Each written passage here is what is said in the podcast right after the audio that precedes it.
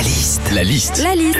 La liste de Sandy sur Nostalgie. 7h10, on est le 23 septembre, premier jour de l'automne. On sait que c'est l'automne quand? La liste de Sandy. On sait que c'est l'automne déjà parce qu'on refait des balades en forêt. Alors on se fait un petit panier de mousse, de glands, de pommes de pin, de châtaignes et de champignons. Oui, bon, remarque l'été aussi, hein, à la piscine, hein, tu peux clairement arriver à te faire ta petite poêlée. hein.